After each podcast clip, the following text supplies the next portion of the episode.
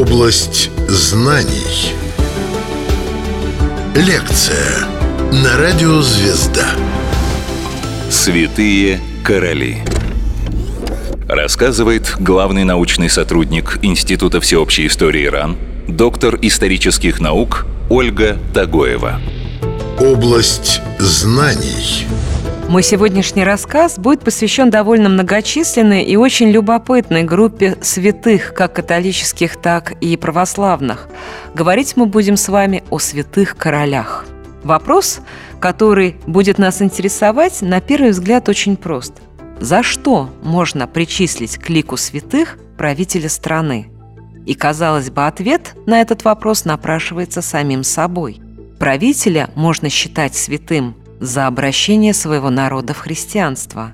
Конечно же, первым, кто приходит нам на ум в данном случае, является князь Владимир. Владимир Святославич, Владимир Святой, Владимир Креститель. Под всеми этими именами скрывается один и тот же человек. С 969 года Владимир являлся князем новгородским, но уже с 978 года он превратился в великого князя Киевского, при котором произошло крещение Руси, то есть введение на Руси христианства как государственной религии.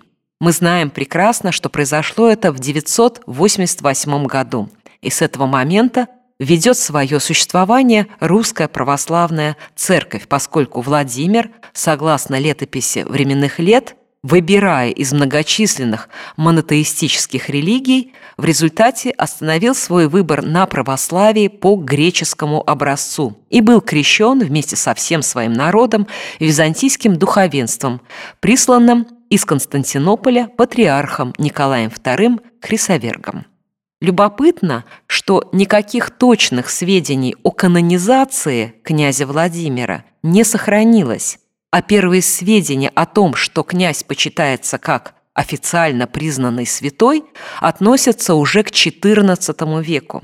Таким образом, предполагается, что если канонизация и происходила, то она, скорее всего, могла состояться во второй половине XIII века – тем не менее, обретение мощей святого князя произошло значительно позднее. Это случилось только в XVII веке, в 1635 году. Мощи были найдены в руинах Десятинной церкви, месте абсолютно символическом, поскольку Десятинная церковь являлась первым каменным православным храмом, который был построен при князе Владимире в Киеве.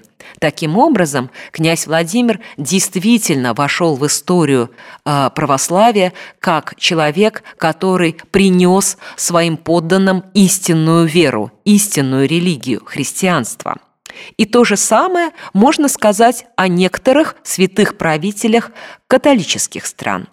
Первым из них, наверное, являлся Карл Великий, король франков и лангобардов, император Запада с 800 года новой эры. Карл Великий умер в 814 году, основав знаменитую империю каролингов, самую крупную страну раннего Средневековья, самое крупное государство этой эпохи.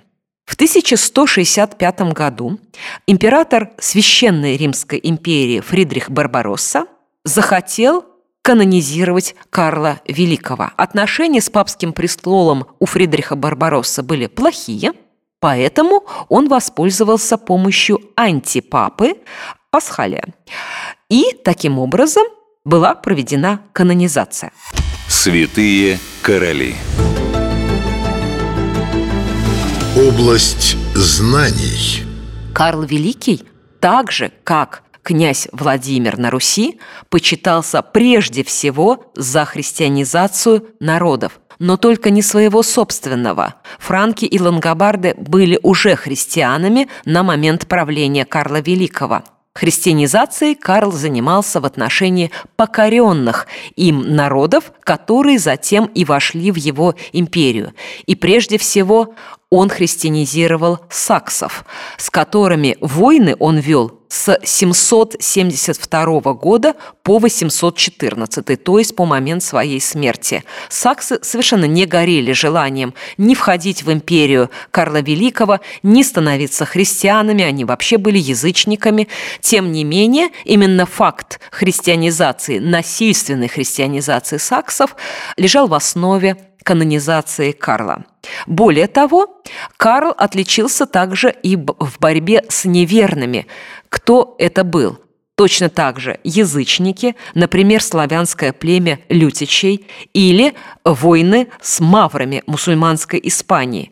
А также Карл предпринимал довольно удачные походы против народов Северной Европы, против данов и против викингов, которые очень долго оставались язычниками. Карл не смог их покорить, и скандинавы приняли христианство гораздо позже, чем Карл Великий умер. Тем не менее, в Северной Европе также существовал исключительно набожный э, христианский правитель, которого на данный момент, то есть на сегодняшний день, почитают практически жители всех, без исключения скандинавских стран. Этим человеком был Олаф II Святой, Олаф Харальдсон по прозвищу Толстый, король Норвегии в начале XI века. Олаф изначально был язычником, но побывав в Нормандии и приобщившись к ценностям христианской культуры, он в Руане был обращен в христианство. И когда он вернулся в Норвегию, то он привез с собой епископа Зигфрида, который, собственно говоря, и начал дело христианизации норвежцев.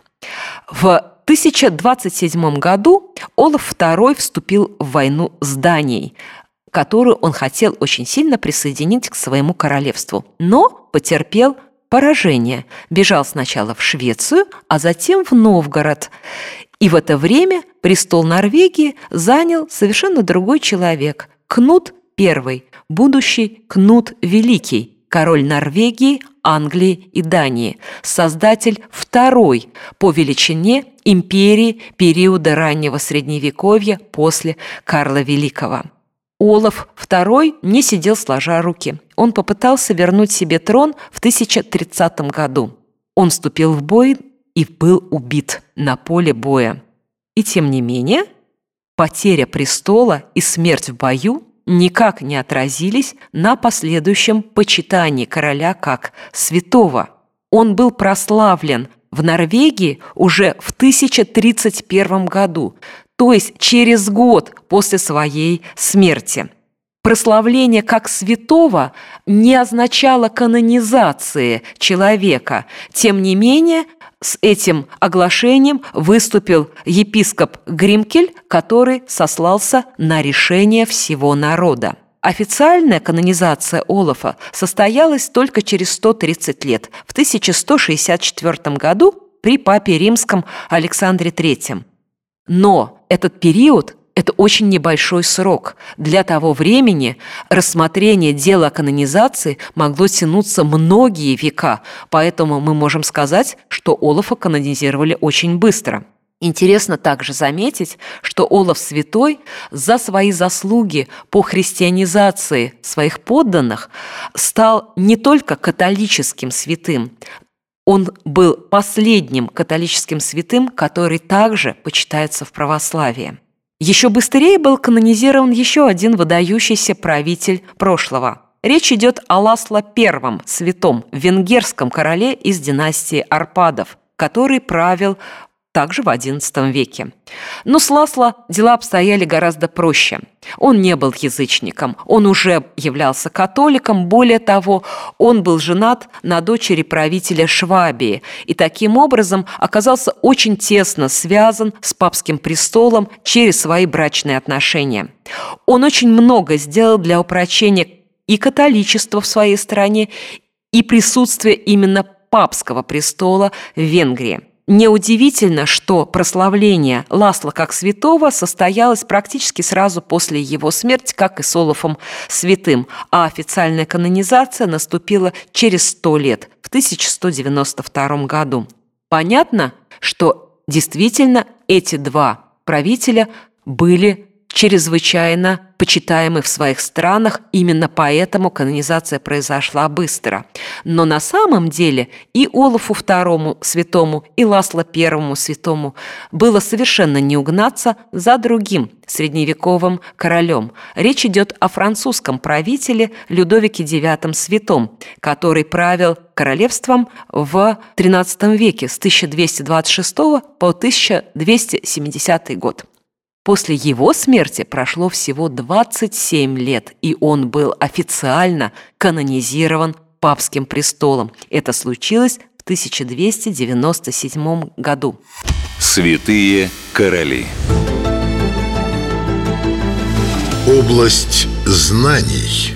Отличие его канонизации от всех перечисленных мною ранее правителей Европы было очень существенным. Конечно, Людовик, как и Олаф, как и Ласло, как и князь Владимир, отличались набожностью при жизни, практически святой жизнью, как писали о нем источники. Но канонизировали его не за христианизацию французов, которые уже давным-давно, к XIII веку, были христианами и католиками. Людовик прославился тем, что два раза отправлялся в крестовые походы. Он принял участие в седьмом и восьмом крестовых походах, оба раза являлся их руководителем. Иными словами, он отправлялся в святую землю воевать за гроб Господень с неверными.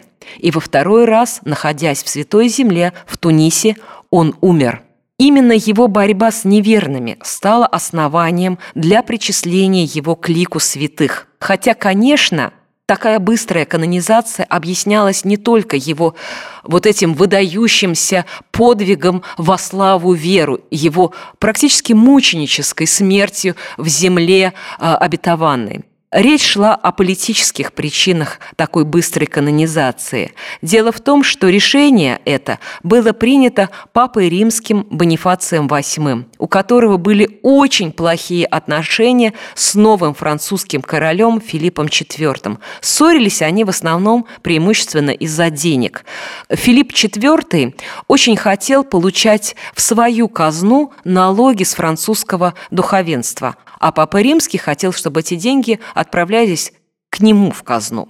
Этот вопрос они так и не решили, и дело кончилось пресловутым авиньонским пленением пап, когда престол пап римским покинул Рим, покинул Ватикан и на многие-многие годы оказался в плену в Авиньоне с 1304 года. Тем не менее, Людовик IX Святой стал первым французским королем, который был канонизирован официально папской курией, потому что его канонизация прошла по принятым в 1173 э, году правилам канонизации. И речь в данном случае шла, если не об утверждении христианства в стране, в своей стране, то, по крайней мере, в защите христианства от иноверцев.